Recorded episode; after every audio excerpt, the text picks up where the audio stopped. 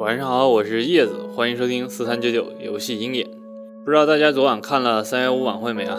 难能可贵的是啊，今年的晚会上并没有任何游戏企业上榜，倒是鼎鼎大名的耐克和无印良品的出现呢，让大家蛮震惊的。然而啊，虽然今年的晚会上并没有提到游戏行业，但是行业呢仍然需要保持自律。去年的三幺五晚会上曝光了几款恶意扣费手游。一年过去了，说实在的，这样的现象依旧没有得到太大的改观。除此以外呢，央视的《朝阳天下》还特意曝光了手游行业的刷榜现象。说真的，这事儿没有放到晚会上讲，可能只是因为产生的后果并没有晚会上提到的那些严重而已吧。其实手游行业的这些事儿啊，和最近所说的很多共享单车被破坏事件一样啊。原本共享单车呢是一个非常利民的东西。但是总有一些自律性差的人会去破坏这些公共财产，手游行业呢也是如此。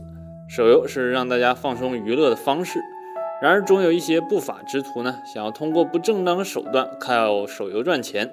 当人们能够自律，相信行业自然也会健康成长啊。好了，今天的新闻不多，只是叶子啊真的是很想在三幺五这个节点上对手游行业抒发一下情感。